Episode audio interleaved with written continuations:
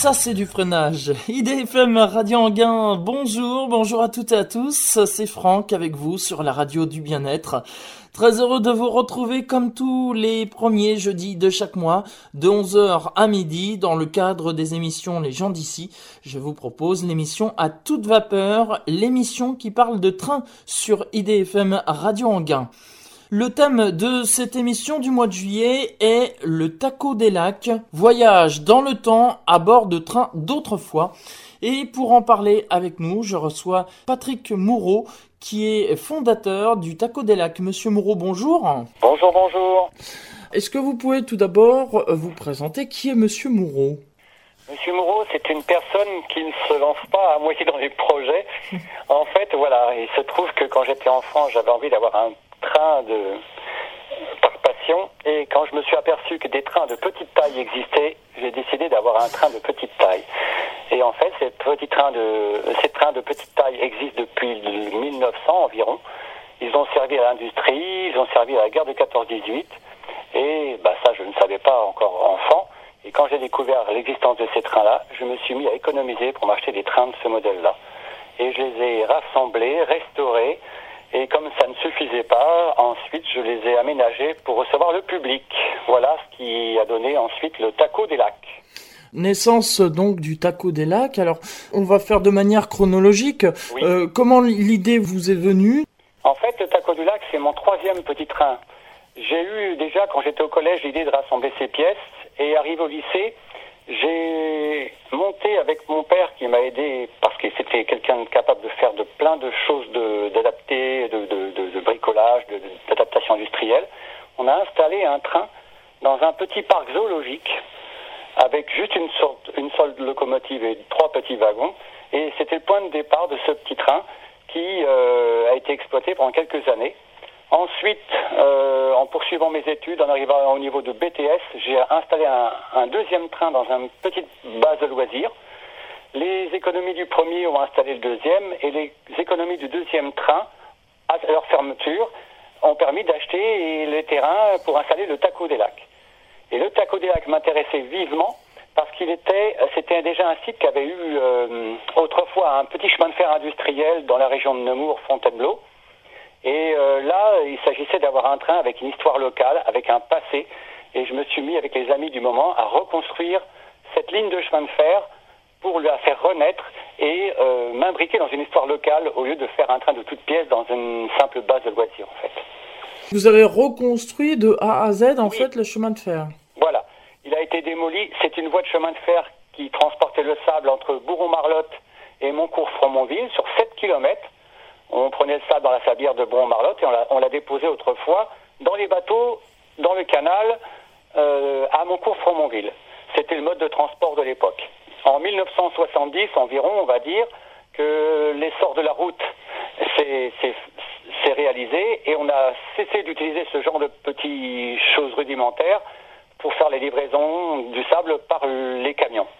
Et le train a été complètement démoli il restait plus rien, à part un très grand pont magnifique qui existe toujours, qu'on utilise, et un, garage, un bâtiment dans lequel on réparait sans doute les, trains qui restaient. Je me suis, j'ai fait en sorte de pouvoir récupérer toutes ces parcelles, acheter toutes les parcelles de, de terrain qui avaient reçu le train autrefois. Et ça, c'est en 1984. Et avec les économies euh, d'un ami, c'était mon copain de CM2 de l'époque, qui euh, avait économisé pour faire le tour du monde avec son bateau. Euh, j'ai emprunté son argent pendant quelques années et j'ai acheté toutes les parcelles de terrain et après on est parti en Normandie. On a démonté des rails d'une usine de ciment et on a rapporté tout ce matériel-là et on l'a réinstallé sur les traces du petit train disparu de Bourg-en-Marlotte à Moncourt-Fromontville. Et ça a donné le Taco du Lac qu'on a ouvert en 1985. 1985, ça fait quand même déjà plus de 30 ans Eh, ça fait déjà 30 ans, voilà, c'est ça. Les terrains avaient été vendus, il a fallu les racheter. Alors, les terrains euh, étaient d'un seul propriétaire, même si c'était euh, des parcelles multiples additionnées bout à bout. C'était un seul propriétaire parce que c'était la personne qui avait eu le train autrefois, donc il était, il était resté propriétaire, propriétaire de toutes ces parcelles. Donc j'avais quasiment qu'un seul interlocuteur à convaincre de vendre toutes ces parcelles. Et voilà. Et ça a été facile de te convaincre? Plus ou moins, parce qu'au départ, on voyait que j'étais pas riche, donc ça devait pas intéresser le vendeur. Je pensais pas en tirer grand-chose de ces terrains. Et puis, à l'époque, on ne voyait pas l'intérêt d'avoir démoli un train dix ans auparavant pour le reconstruire. Et puis, euh, je sais pas, c'était... Hmm. Et puis finalement, comme c'était des terrains qui ne lui servaient pas, qui étaient dans une dans la forêt, euh, voilà, il s'est quand même laissé convaincre. D'autant plus que cette personne allait ouvrir son château au public et a dû voir réaliser une animation euh, dans le périmètre de son château. Donc c'était quand même une animation bienvenue, on peut dire. Oui, qui venait rajouter. Euh... Venait rajouter de la valeur à, son, à sa démarche d'ouvrir le château au public. Donc c'est un petit peu pour ça, à mon avis, qu'il a, il a fléchi. On cherche pour trouver du, du, matériel. Alors ça se trouve facilement au début ou ah, quoi que vous aviez déjà des. Parce qu'au début j'étais pas du tout euh, connaisseur de l'endroit où je trouvais les matériels. Et au départ, j'ai eu la, la, mauvaise idée de construire moi-même avec mon père, euh, qui était un, un sacré bricoleur, de, de construire moi-même les wagons, de trouver des souches de vieilles locomotives pour les réaménager, etc. Au lieu de chercher des matériels, on a passé notre temps à en construire du, euh, avec des morceaux de choses anciennes. Et puis petit à petit, en avançant dans le monde de la collection et de la, des trouvailles, j'ai compris où étaient les usines qui fermaient, où étaient les collectionneurs qui avaient déjà des trains de ce genre-là, etc., ou des musées qui se dessaisissaient de choses inutiles. Voilà. Et puis petit à petit, j'avoue que maintenant, euh, je sais bien trouver les choses. Voilà, c'est des trains rares. Mais au départ, effectivement, on est quand on est novice dans un domaine, il euh, faut bien comprendre que les collectionneurs qui sont là avant vous ne vont pas vous donner leurs bonnes adresses. C'est légitime. Hein. Donc j'ai eu du mal au départ, mais aujourd'hui, je sais bien me débrouiller pour trouver les trains, c'est vrai.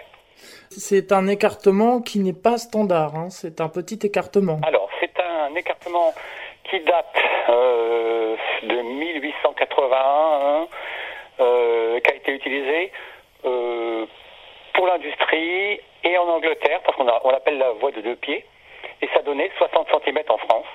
Et très tôt, vers 1888 exactement, un colonel célèbre dans notre monde de petits trains militaires, qui s'appelle le colonel Péchaud, avait décidé de faire des wagons de cette taille-là pour porter des canons qui étaient de plus en plus lourds dans l'armée. Il faut savoir que les canons frôlaient les 10 tonnes et qu'on ne savait pas les transporter autrement que par des chars à bœufs, des, choses comme ça. Et c'était très pénible. Et cet homme-là a eu un coup de génie en se disant que sur des barres de fer avec des chariots métalliques, on pourrait transporter 10 tonnes sans peine. Ça a donné le nom du système Péchaud, de son nom de famille. Et ça s'est développé pour la guerre de 14-18 en France. Et les pays étrangers, l'Allemagne, l'Angleterre, ensuite et les Américains après, ont construit ce même genre de matériel à leur façon, avec le même écartement de voies ferrées, certains pour attaquer la France et puis d'autres pour venir aider la France. Et euh, tout ce matériel roule sur la même taille de voie. C'est un standard en fait euh, un peu particulier, mais standard tout de même parce que tous les trains qu'on a ici de tous les pays roulent sur la même voie. C'est la voie de 60. On dit aussi couramment la voie de Decauville.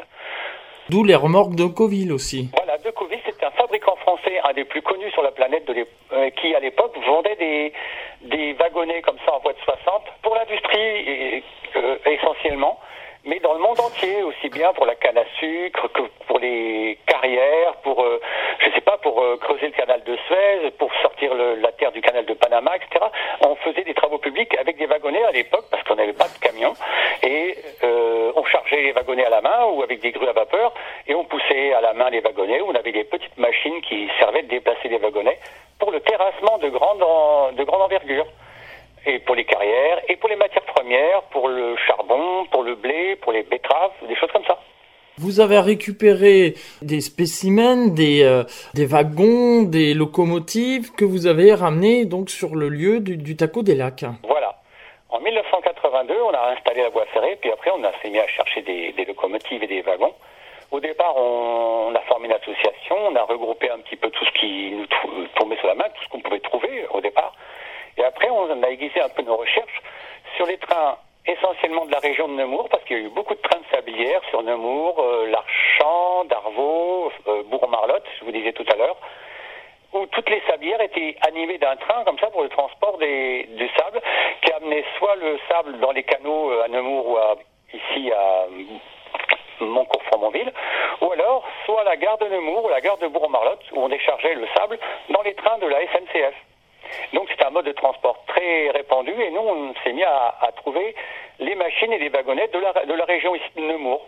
Et ensuite, on s'est mis à collectionner également les trains militaires qu'avait fait, je vous disais tout à l'heure, le système français et les trains des belligérants. On s'est mis à réunir les locomotives, les wagons pour reconstituer les trains militaires de l'époque. Voilà, pas par goût militaire, par respect, par passion de ces genres de choses. Donc ça vous fait une belle collection, je suppose, aujourd'hui au Taco des Lacs Eh bien, paradoxalement, je suis arrivé euh, parmi les grands collectionneurs vraiment en dernier, tout jeuneau.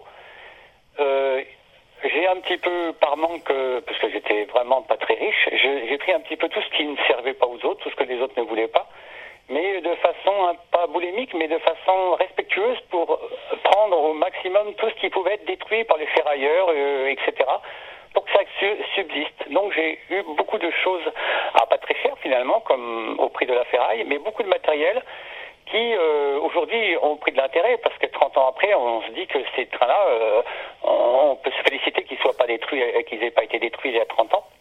Et nous maintenant, on a une belle manne de vieilles machines qu'on peut effectivement décider de restaurer par priorité. C'était votre travail quand vous faisiez le taco des lacs ou c'était une passion à côté alors moi, je, je, suis enseignant, je suis professeur dans un collège à Milly-la-Forêt.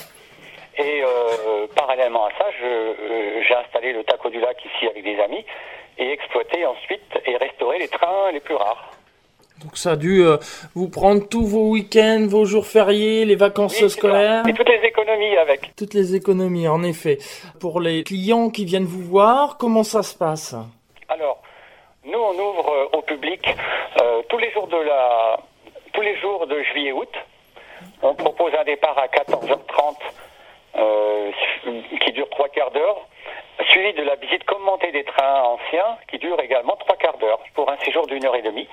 Et on fait un autre départ à 16h avec la balade en train de trois quarts d'heure et la visite commentée de tous les trains rares euh, trois quarts d'heure ensuite. Et ça fait deux, deux visites l'après-midi, tous les jours de, la, de juillet et de août. Et le reste de l'année, on propose euh, des rendez-vous pour les groupes, les autocaristes et les, les, gens qui sont en groupe, qui puissent venir sur rendez-vous faire la balade et la visite commentée. Et également, le 11 novembre, on sort les trucs les plus rares, les trains les plus rares, qui ont fait la guerre de 14, qu'on fait fonctionner là pour le plaisir de la commémoration, déjà pour la commémoration, par respect de la, date de la commémoration, et ensuite pour faire fonctionner ces trains pour les passionnés d'histoire ou de choses de, du patrimoine. Durant ce voyage, on voyage donc sur les 7 km de voies que vous avez reconstituées? Alors, on n'a pas reconstitué malheureusement 7 km parcours faisait 7 km, mais il m'a pas été possible d'avoir tous les terrains sur les 7 km. Une seule partie été restaurée sur 2 km 500, mais c'est la partie la plus jolie parce que elle va euh, du canal en, en passant dans la forêt, vers un petit ruisseau, vers des lacs, et vers le loin, on passe par-dessus le loin sur un grand pont métallique, un grand pont métallique de 1910 qui a été fait en métal rifté, qui est de toute beauté, et qui est justement la chose qui m'a attiré dans la région parce que en 1982, en fait, j'ai découvert que le pont existait toujours. Si la voie ferrée avait disparu, le pont était resté dans les friches et il était possible de le restaurer parce qu'il était en très bon état euh, de, conservation. Voilà. Et c'est souvent comme ça d'ailleurs quand il y a des lignes, que ce soit à voie métrique ou que ce soit à écartement standard, euh, quand les lignes sont démontées, souvent il y subsiste des ponts. Euh, vous avez entièrement raison. Souvent, les ponts restent pour des passerelles de piétons ou de, de, de, de services euh, locaux, mais on garde les ponts parce qu'il faut avouer que c'est plus facile à démonter une voie ferrée qu'un pont de 35 mètres de long qui doit faire dans les bien les 30 tonnes, euh, sans, sans faire un barrage de la rivière, il faut un, sacré équipement. Et à l'époque, je pense que c'était assez facile et assez raisonnable de garder les ponts parce que ça pouvait toujours être utile, comme on dit, euh, un pont c'est toujours bien pour passer une rivière. Donc il était assez coutumier de garder les ponts. Et celui-là ne servait pas à grand-chose, je pense qu'aux promeneurs et aux pêcheurs. Mais euh, par chance, il était euh, assez ensoleillé, pas trop dans les feuillages, et il n'était pas rouillé du tout. Et euh, quand on a décidé de faire passer le train dessus, on a fait venir des ingénieurs de la DDE qui ont regardé les parties métalliques, les parties de maçonnerie, et qui nous ont vivement conseillé de le garder parce qu'il était en bon état d'ensemble. Eh bien, Patrick Moreau, je vous propose qu'on s'interrompe quelques instants, le temps d'une pause musicale, et puis on se retrouve euh, dans un instant pour la suite de cette émission à toute vapeur, où on continuera à parler du taco des lacs.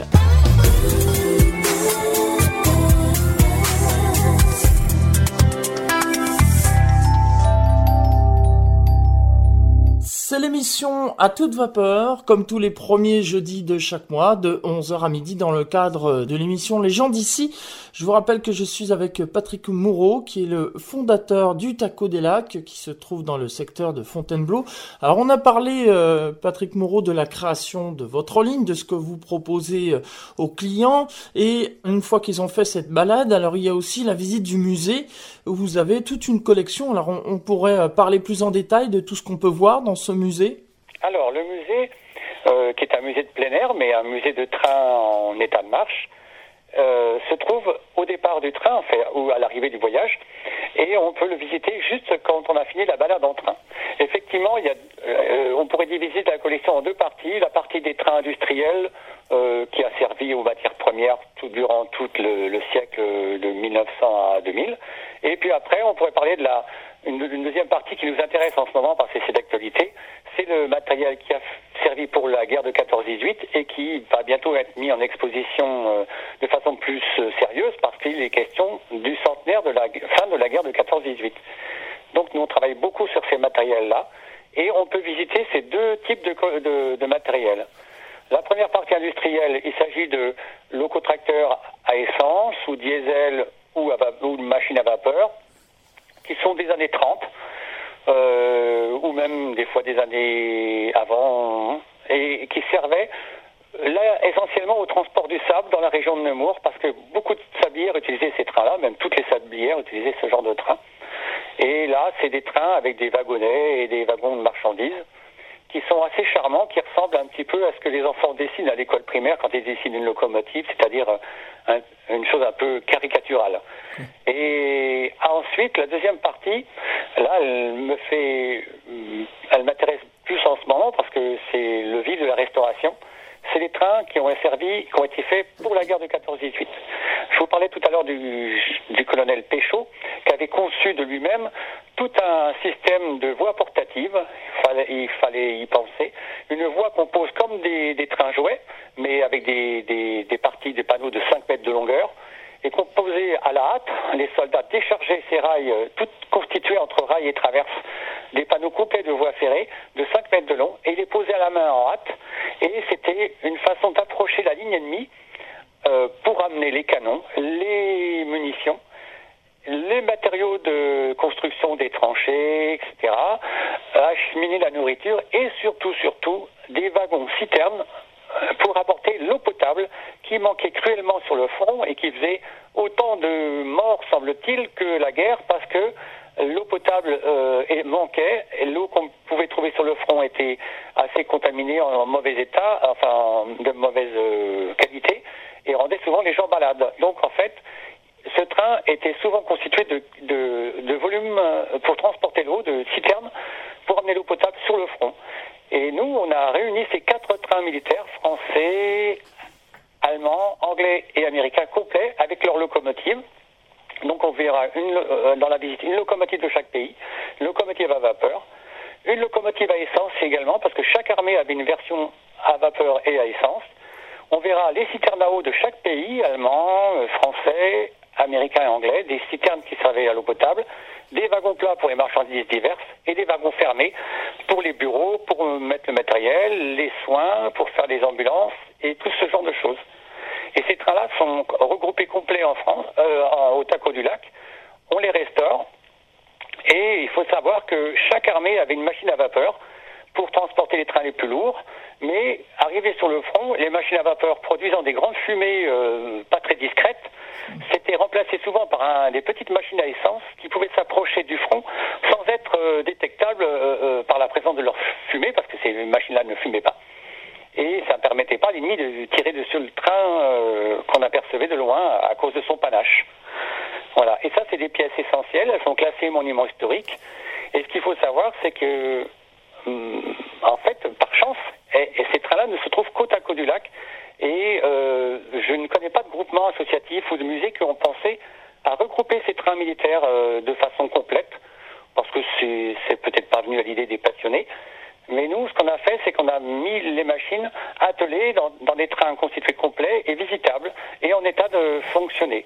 La plupart sont complètes et euh, quelques-uns sont encore en restauration. Mais on peut les voir déjà dans la visite. Donc c'est une collection unique en quelque sorte. C'est une collection unique, c'est sûr. Euh, on, s'en rend compte aujourd'hui parce que euh, on est demandé pour euh, les exposer pour pour le mois de juin 2018. Donc on prépare une exposition importante pour emmener ces trains à, les faire visiter. Et je suis déjà souvent questionné par les passionnés d'anglais qui veulent déjà faire venir des trains anglais ou des trains américains pour les faire fonctionner en Angleterre, déjà pour des, commémorations. Donc euh, je comprends très bien que ces trains sont, sont prisés, comme on dit, sont intéressants parce que il y a déjà une demande, un intérêt euh, de, de, pour ces trains-là. Et euh, le ministère de la Culture les a classés. Parallèlement à ça, comme je suis professeur de technologie dans un collège, les élèves participent au projet d'exposition de ces trains militaires. Alors ils ont deux actions. Ils ont de reconstruire un petit bogie porte-canon euh, en le dessinant en 3D, en l'imprimant avec l'imprimante 3D, qui sera en quelque sorte la petite statuette à l'effigie de cette exposition.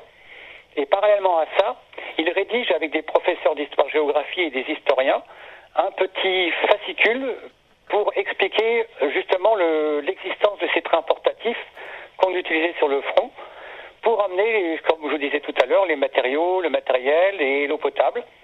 Parce que c'est un aspect méconnu de la guerre de 14. On connaît l'aviation, on connaît la marine, on connaît les taxis de la Marne, on parle de mille choses de la guerre de 14. Mais on, on oublie de parler de ces trains provisoires qu'on installait entre les grandes gares euh, de chemin de fer jusqu'au front, des antennes de trains provisoires qu'on montait et démontait au fur et à mesure des combats pour justement porter tous les matériaux et même les soldats à bord. Et c'est un aspect méconnu, donc nous on a décidé de faire un et de publier, publier un petit livre qu'on distribuera dans les CDI des collèges franciliens pour justement expliquer aux élèves qui voudront lire ce livre euh, à quoi servaient ces trains portatifs et, et même pour connaître l'existence de ces trains portatifs de l'époque. Et vous n'avez pas eu envie de rajouter justement ces, cette possibilité de construire des lignes en un temps record au bout de votre ligne?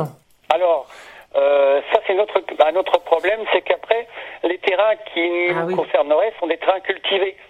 Et effectivement, les cultivateurs ne voient pas d'un très bon œil le fait d'installer des rails euh, trop près de leur culture, parce qu'ils ont toujours peur que le public endommage les cultures.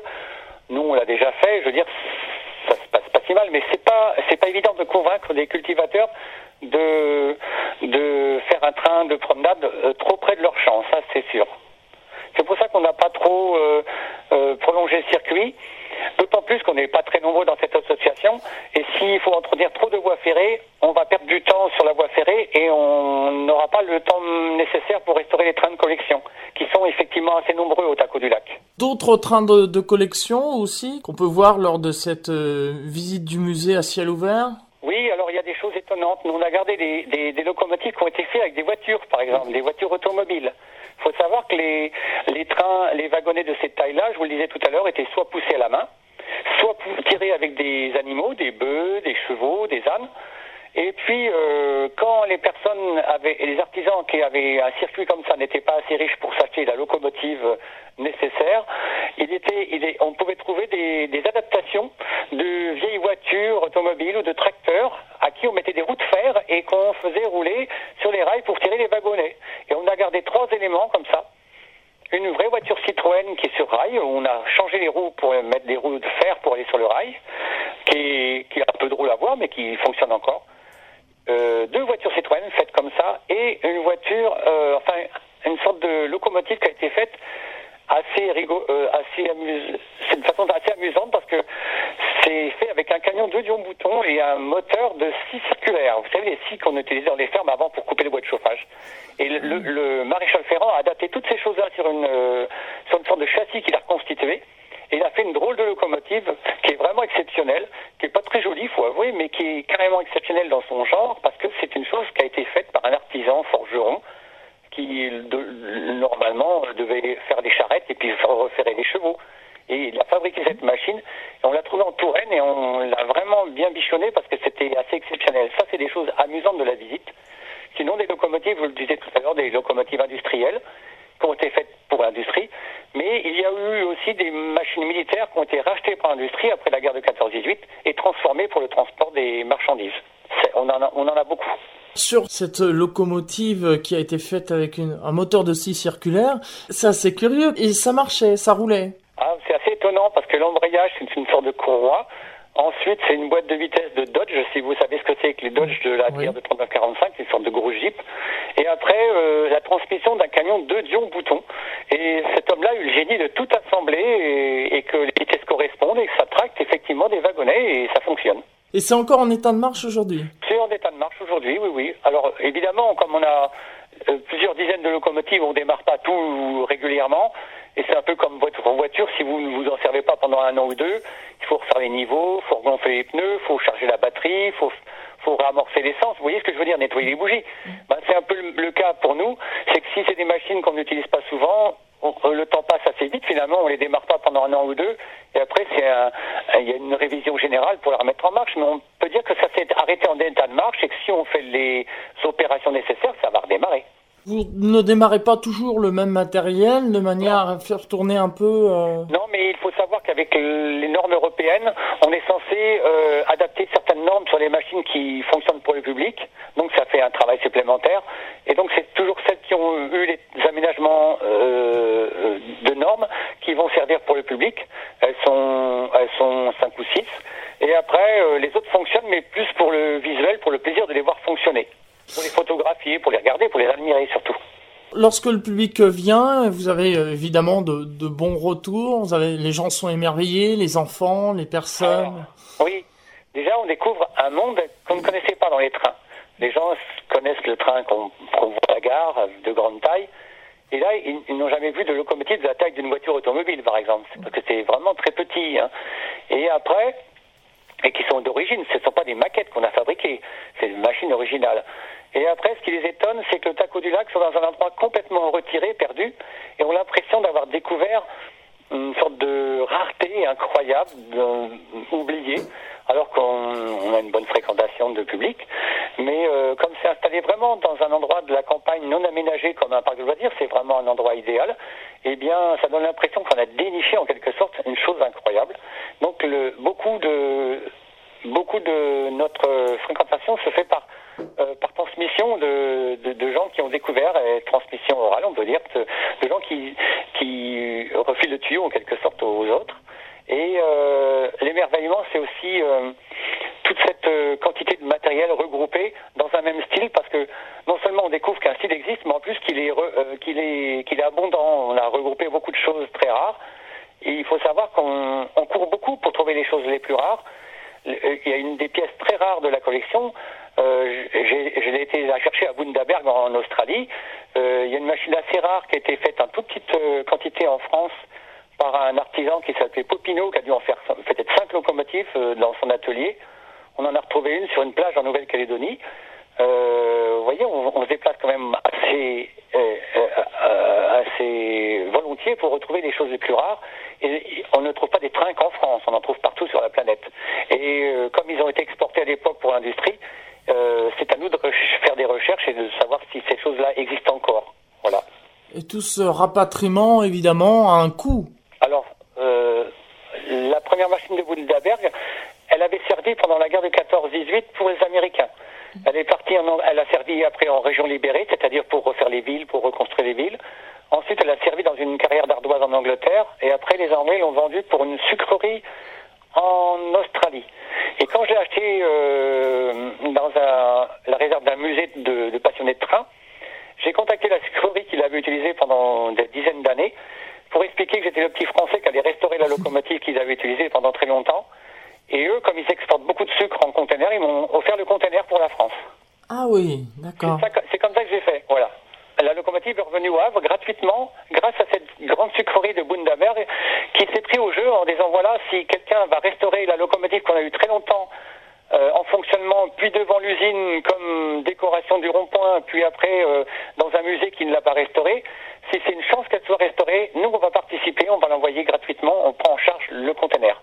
Ah, c'est sympathique. Hein. Voilà, c'est comme ça qu'il faut faire. Faut, euh, faut impliquer les, les, les, partenaires. Et si quelqu'un est volontaire pour euh, participer, voilà, d'une façon très simple comme ça, parce que entre nous, c'est un très beau geste, mais eux, comme ils envoient 50 ou 100 containers par jour, voilà, ils se disent, voilà, les containers, c'est notre affaire, on s'en occupe.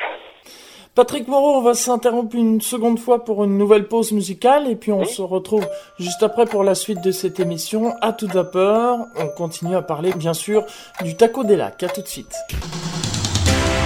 IDFM 98 FM troisième euh, partie de cette émission à toute vapeur. Comme tous les premiers jeudis du mois, je vous rappelle que l'invité est Patrick Moreau, fondateur du Taco des Lacs. Patrick Moreau, j'aimerais maintenant qu'on parle un peu de la restauration de ce matériel. Vous appelez euh, bien sûr euh, toutes les bonnes volontés Oui, alors c'est vrai que la restauration reste un problème majeur pour nous si on est un restaurateur qui se respecte, on aime restaurer les choses dans les règles de l'art. Effectivement, quand on restaure une chose qui est restée unique au monde, qui est classée monument historique, on se doit de faire une très belle restauration. Et là, euh, c'est vrai qu'on doit retrouver des fois même les techniques de, l'époque, les apprendre, euh, apprendre le, façonnage des, des, matériaux, les gestes des métiers, des locomotives en fait, comme on l'appelle. Et euh, c'est vrai que ça, c'est une démarche qui est très intéressante parce que euh, ça développe des savoir-faire assez inédits, assez, assez rares. Et ça peut même voir euh, créer des vocations pour des personnes qui participent à ces restaurations. Je vous le disais tout à l'heure, j'implique des fois des élèves à moi dans des restaurations. Et euh, j'évoquais aujourd'hui l'histoire d'un élève à moi qui était euh, sans travail et euh, qui avait trouvé un emploi de menuisier dans une usine, dans un petit, chez un petit artisan menuisier. Effectivement, il se souvenait qu'il avait participé à restaurer un wagon avec des parties en bois et qu'il avait tenu le ciseau à bois, qu'il avait fait des tenons et des mortaises, comme on dit. Et en fait, il s'est présenté à la place, il a expliqué ce qu'il avait fait à l'école avec la restauration de ce wagon il est embauché et des années après, il est devenu le patron parce qu'il a acheté l'atelier à son, patron qui partait en retraite. Vous voyez, comme quoi, des fois, euh, même la restauration d'un train de, euh, dans une association peut mener à une réussite professionnelle. Donc, il euh, faut rien négliger. En effet, oui, on a un bel exemple là. Voilà. Et euh, la restauration des locomotives, je vais vous parler justement de cette locomotive qui vient d'Australie parce que je pense que c'est une des plus belles histoires qu'on ait à raconter sur euh, un événement de, de, de, retrouver une machine rare et de réussir une restauration euh, de, de qualité. En fait, cette machine, elle, avait été détruite par l'usine qui finissait par s'en servir et beaucoup transformée, surtout pour l'industrie. Elle ne ressemblait plus tellement à son origine. Et nous, on savait que c'était une locomotive apportée par les Américains en France pour le contingent américain qui avait besoin de matériel comme ça, et que c'était la seule locomotive qui restait sur la planète de ce modèle. Il faut savoir qu'elle était en plus très jolie, très élégante, et une machine très rare. Et moi, j'avais vraiment une passion pour euh, ce modèle, et j'en cherchais une depuis très longtemps. Et j'ai su que ce musée vendait une, mais qu'elle était vraiment défigurée. Il manquait des roues à l'avant, il manquait toute la carrosserie, il manquait, il manquait les deux tiers de la locomotive. J'ai quand même acheté, celle qu'on a rapatriée avec le, container euh, de sucrerie euh, d'Australie. Et arrivé en France, j'ai euh, j'ai pris contact avec un historien américain qui avait écrit un livre sur ces locomotives et qui avait beaucoup de documents, de photos, de plaques de verre et quelques croquis. Et comme la locomotive n'existait plus comme exemple, il fallait déjà tout recréer les éléments sous forme de plan, tout étudier et comprendre le mécanisme manquant pour le reconstituer et après euh, réaliser des pièces. Parallèlement à ça, la, chaudière a été démontée, donc il a fallu apprendre les métiers de la chaudière, le riftage, et il a fallu faire aussi le calcul, l'ingénierie autour de la chaudière, à savoir les natures des aciers, si c'était correct, s'ils étaient normalisés, s'ils étaient résistants, et si on pourrait refaire fonctionner la chaudière. Et ça, c'est un travail énorme qui, qui a été mon travail, de retrouver euh, des laboratoires capables d'analyser les métaux, et des personnes capables de me montrer comment rister les chaudières et trouver le matériel pour le faire également et trouver des rivets parce qu'on n'avait pas des rivets normalisés. Tout ça, ça s'est ça s'est fait de façon assez qui semble facile, mais euh, il y a eu beaucoup de chance autour de toute cette restauration parce que même jusqu'au dernier moment, euh, euh, il y a eu de bons comment dire de bonnes opportunités, on va dire voilà. Par exemple, quand la locomotive touchait à sa fin, euh, quelqu'un me disait toujours, j'ai une très belle plaque que je vais te donner, tu vas la mettre devant, c'est une plaque de Baldwin, parce que la marque de cette locomotive c'est Baldwin, et ça va très bien parce que c'est une plaque de Baldwin. Et ben, vous allez me croire si vous voulez, la locomotive a été construite à plus de 260 exemplaires. Quand il m'a donné la plaque, j'ai vérifié dans les, dans les registres du, de l'historien américain, c'était la plaque de cette locomotive en particulier, ce qui est assez incroyable. Et, et donc, euh, on a retrouvé euh, la plaque, mais euh, cette machine, elle, a perdu sa plaque en France vers les années 1920, par là, quand elle est partie en Angleterre. Et le hasard a voulu que euh, sur mon chemin, un passionné de train me dise voilà, je vais t'offrir une plaque qui va aller sur ta Baldwin et que ce soit la plaque de la bonne loco. Ça déjà, c'est assez incroyable. Et quand j'ai tout reconstruit, les pièces manquantes, euh, j'ai dû faire des, des, des démarches pour euh, parce que je n'avais pas de plan. Une amie en Angleterre a trouvé euh, un plan de cette locomotive qui avait été euh, sauvée par hasard de, des archives de chez Baldwin euh, quand on a détruit les archives de, de chez Baldwin à l'époque, un employé a, gardé machinalement quelques plans sous son bras parce que cette, ça lui faisait un souvenir. Et le hasard a voulu que ce soit le plan de cette locomotive. Ah et qu'elle le rencontre, c'est quand un autre hasard, et qu'elle me l'envoie pour mon Noël. Donc c'était vraiment une chance. Vous voyez comme les choses se font des fois. Et ce plan euh, m'a permis de reconstituer ce que je n'arrivais pas à interpréter sur les photos de mon ami historien, parce qu'il me manquait quand même des éléments. Et quand j'ai fait, je suis allé à la fonderie pour euh, pour faire fondre des pièces manquantes pour les usiner, pour les remplacer parce qu'elles n'existaient plus. Eh bien, le fondeur avait son fils qui était fou d'histoire de, et d'histoire de, la guerre de 14-18. Et il a dit à son père, tu ne feras jamais payer les pièces de cet homme-là parce que euh, le projet m'intéresse, je vais m'y consacrer également, je vais les aider. Et donc le fondeur m'a fait tout le travail gratuitement parce que euh, ça les a intéressés tellement qu'ils n'ont jamais voulu qu'on paye les, factures de fonderie. Vous voyez un peu? Et au moment d'usiner les pièces, le ministère de la Culture me téléphone en me disant voilà, euh, j'ai une dame qui s'appelle Madame Campagne, qui est la dernière euh, firme de fabricants de locomotives en France, qui a fermé en 1980. C'est au Creusot, à côté du Creusot. Cette dame euh, va vendre l'usine de son père et a beaucoup de peine à savoir que l'usine va être détruite et ferraillée.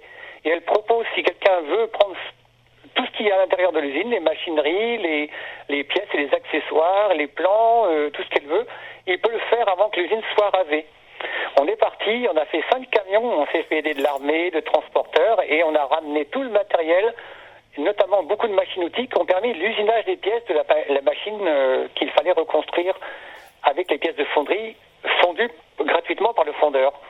Vous voyez comme quoi le hasard euh, euh n'est pas toujours le hasard, enfin, les choses se déroulent comme ça. Et cette locomotive, effectivement, elle a, elle a eu beaucoup de chance, et nous aussi, parce qu'on a eu toujours les bonnes opportunités au bon moment au dernier moment, quand j'ai peint cette locomotive, avec les décorations euh, que j'ai retrouvées à l'époque, et on lui a retrouvé son, nom de, baptême, parce qu'elle avait un petit nom de baptême, quelqu'un est venu, un ami m'a dit, tu sais, j'ai un très beau sifflet américain, il devrait aller bien. Et, en fait, quand il a sorti son sifflet, c'était un sifflet de Baldwin. Donc on avait le sifflet dessus et son sifflet d'origine. Peut-être pas le sien, mais de la même, euh, de la même facture. Voilà, l'histoire de cette locomotive, c'est assez incroyable parce que tous les éléments se sont, retrouvés autour d'elle. Et elle avait donc son, sa réserve d'eau euh, qu'on remorquait derrière, vous savez ce qu'on appelle un tender, une citerne tender. Et quelqu'un me dit, mais tu devrais aller en Touraine, dans tel, à Montrichard exactement, parce que dans une ferme, il semblerait qu'il y ait une citerne américaine qui, sert, qui servirait à arroser les jardins. Et j'ai filé, j'ai filé instantanément, je suis parti directement à Montrichard, et effectivement, euh, la personne dans son jardin avait une citerne de Baldwin américaine. C'est, je crois, la seule fois de ma vie, je, crois, la seule recensée de la planète. Et la personne me l'a offert. Donc je suis revenu avec ma citerne. On l'a restaurée, on l'a mis avec la machine américaine. Et euh, c'est, assez émouvant de voir qu'une machine qui était détruite aux deux tiers, il restait plus grand chose dans un musée qui ne s'intéressait même plus à elle en Australie, pu retrouver euh, euh, son fonctionnement parce qu'elle est classée monument historique, elle est restaurée de main de maître. il y a euh, il n'y a aucune différence avec son modèle d'origine. Elle est, vraiment très très très bien restaurée. Et elle a eu beaucoup de chance dans, son évolution parce que à chaque fois que j'ai fait les démarches pour une partie de restauration ou une autre, il m'arrivait des coups de chance comme la plaque, les machineries de l'usine campagne, comme le sifflet, comme le fondeur qui était Adam Rilelis à l'époque et qui a, a contribué énormément au, à, la, à, la, fonte des pièces manquantes et des roues manquantes. Et j'avoue que j'ai eu beaucoup de chance de ce côté-là. Et cette locomotive euh, a eu beaucoup de chance pour euh, être restaurée. Voilà. On dit parfois le hasard fait bien les choses.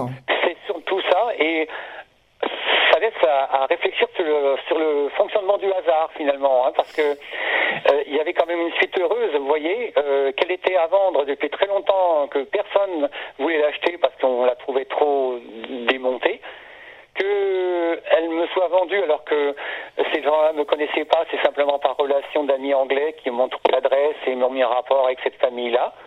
Et que la, que la sucrerie accepte de, sans peine du tout, hein, de l'expédier gratuitement, etc. Vous voyez, c'est assez formidable. Les, les anciens propriétaires d'Australie sont venus la voir en France, évidemment, depuis qu'elle est en état et sont restés des amis. Et eux ont, décidé de la vendre, euh, de me la vendre à moi parce que le grand-père euh, australien de la famille des drivers, qui était propriétaire de cette locomotive, avait combattu en France pendant la guerre de 14 et quand il est rentré en Australie, il a toujours parlé des Français, de l'accueil de la France, des coquelicots, de choses qui l'ont ému en France. Et quand j'ai demandé la locomotive et que j'étais français, en fait, la famille s'est dit le grand-père a tellement aimé la France et les Français, c'est à ce Français-là qu'il faut la vendre. Voilà. C'est ce qui a fait euh, fléchir les, la décision des vendeurs et de me la vendre à moi euh, et pas à un autre pays, à quelqu'un d'un autre pays. Ah bah voilà une belle histoire euh, donc pour cette locomotive. Alors il y a, y a d'autres il y a d'autres restaurations aussi qui sont faites au sein de, de ce musée. Oui, bien sûr. Euh, toutes les restaurations ont une propre histoire, mais celle-là est assez émouvante et assez multiple de, rebondissements. Mais c'est vrai que globalement, euh, il faut savoir euh, retrouver les, les, gestes de l'époque pour construire les pièces manquantes. éviter de prendre sur notre locomotive du même modèle, si toutefois il y en a une, parce que après, euh, on manque de tout sur la, restauration suivante parce que la machine est un peu trop dépecée, vous voyez. Mm. Donc c'est pas une bonne solution. Il vaut mieux restaurer une machine après l'autre et ne pas cannibaliser les autres. Voilà. Pour faire partie de votre association, euh, ceux qui vous aident pour euh, la restauration, tout ça, c'est sur la base du bénévolat, bien sûr. Oui, bien sûr. Alors il y a un salarié qui assure le fonctionnement continu de la semaine pour recevoir les, les, les groupes en semaine qui est un véritable passionné aussi, qui est fou de train et qui fait plus d'heures qu'il devrait en faire parce qu'il est avant tout un, grand passionné. Mais il y a euh, toute une petite équipe euh, amicale, euh, avant tout, de passionnés qui viennent pour reconstruire, piloter, avec il y a de multiples choses à faire autour de cette de ces chemins de fer là. Mais c'était avant tout une association de, de sauvegarde de trains de collection, effectivement.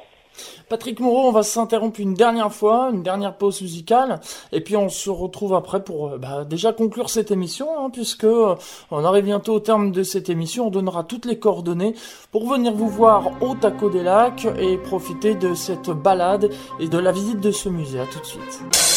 IDFM, Radio Anguin 98 FM, ça, ça change de la radio. Dernière partie de cette émission à toute vapeur, tous les premiers jeudis de chaque mois dans le cadre euh, des gens d'ici. Je vous rappelle que mon invité est Patrick Moureau, fondateur du Taco des Lacs euh, dans le secteur de Fontainebleau. On a dit plein de choses, on a appris plein de choses passionnantes sur euh, le Taco des Lacs. Maintenant, on reste plus aux auditeurs bah, qu'à venir vous voir. Hein. Donc, où est-ce que vous êtes situé? Alors, le Taco des Lacs est situé euh, juste au sud de Fontainebleau, à 10 minutes de Fontainebleau, sur la, en direction de Nemours. Il est euh, évidemment au sud de Paris, il est à moins d'une heure de Paris. Euh, il se trouve exactement à Grès-sur-Loing. Grès-sur-Loing, ne pas confondre avec Gretz Armabilier, avec un Z à la fin, avec un TZ à la fin. C'est Grès, G-R-E-Z. Le code postal, c'est 77 880. Grès-sur-Loing, c'est une ville qui est au sud de Fontainebleau, qui est très très ancienne et qui a euh, bah, qui abrite le Taco du Lac. Le Taco du Lac, il fonctionne sous deux façons. Il fonctionne pour les familles euh, en juillet et en août. Euh, le départ c'est à 14h30 et un autre, départ à 16h. Le voyage dure trois quarts d'heure, on va dire. Et après, il y a une visite commentée de la collection des trains, de trois quarts d'heure également. Donc, faut penser à un séjour de une heure et demie environ pour tout voir et faire la balade en train. Le prix des billets, si je ne me trompe pas, est de 8 euros et pour les enfants, c'est de 5 euros. les enfants ne payent pas s'ils sont tout petits, c'est au moins de 3 ans, je crois. Et euh, ce n'est pas nécessaire de réserver quand on est en famille en juillet-août pour les départs de 14h30 et de 15h. Par contre, il y a un deuxième aspect de fonctionnement, c'est qu'on reçoit des groupes, euh, les maisons de retraite, des agences de voyage, des entreprises, des centres aérés, des écoles. Et là, on fait sur réservation. Le prix est moins élevé parce qu'on fait un prix de groupe. Et là, on, on fait sur rendez-vous. Le groupe décide de venir à tel jour, telle heure. On aménage la visite et on, on procède à la visite pour les groupes seulement. Pour vous contacter, vous avez un site internet, numéro de téléphone Alors, le site internet, c'est taco-d-lac.fr, euh, .com, pardon, tacodelac.com. Et le numéro de téléphone fixe, c'est le 01 64 28 67 67. C'est bien d'appeler juste avant de venir pour avoir les horaires mm, au dernier moment. Et puis, ce, quand on est fermé, on peut trouver sur le répondeur des rendez-vous de groupe euh, qui n'occupent pas le train au complet et qui laissent quelques places pour des familles qui aimeraient monter dans le train euh, au moment de la fermeture des comment dire des des, des, des individuels, c'est-à-dire le reste de l'année, on peut monter dans un train de groupe s'il reste de la place. Donc nous, quand on a des places de disponibles dans les trains de groupe, on les met sur le répondeur du fixe. Ah, Voilà. Sympathique. Voilà comme on organise le taco du lac. Eh bien, merci beaucoup, euh, Patrick Moreau, euh, d'être venu euh, parler du Taco des Lacs dans cette émission à toute vapeur. On vous souhaite une excellente saison 2016. Et puis, on invite tous les auditeurs euh, bah, à venir vous voir, à, à réserver, et puis aussi adhérer, hein, s'ils le souhaitent, pour vous aider et mettre la main à la pâte. Mais pourquoi pas? En tout cas, je vous remercie de votre émission. Merci beaucoup. Au revoir. À très bientôt. Au revoir. Dans un instant, la suite des programmes d'IDFM Radio Anguin, la radio du bien-être. Vous allez retrouver le journal de Radio France Internationale, suivi ensuite euh, des informations locales et régionales avec euh, toute la rédaction. Et puis la suite des programmes de votre radio. Quant à moi, eh bien, je vous souhaite à toutes et à tous de passer une excellente journée, de bonnes vacances pour ceux qui y sont, bon courage pour ceux qui n'y sont pas. Je vous donne rendez-vous le quatrième jeudi du mois de juillet. Ce sera le 28 juillet de 11h à midi pour À toi les étoiles. Ce sera la formule de l'été, donc euh, je vous ferai découvrir des lieux en dehors des studios du DFM Radio Anguin. Et puis sinon, rendez-vous le jeudi 4 août pour une nouvelle émission d'À toute vapeur. Merci pour votre fidélité et à très bientôt sur EDFM Radio Anguin, la radio du bien-être.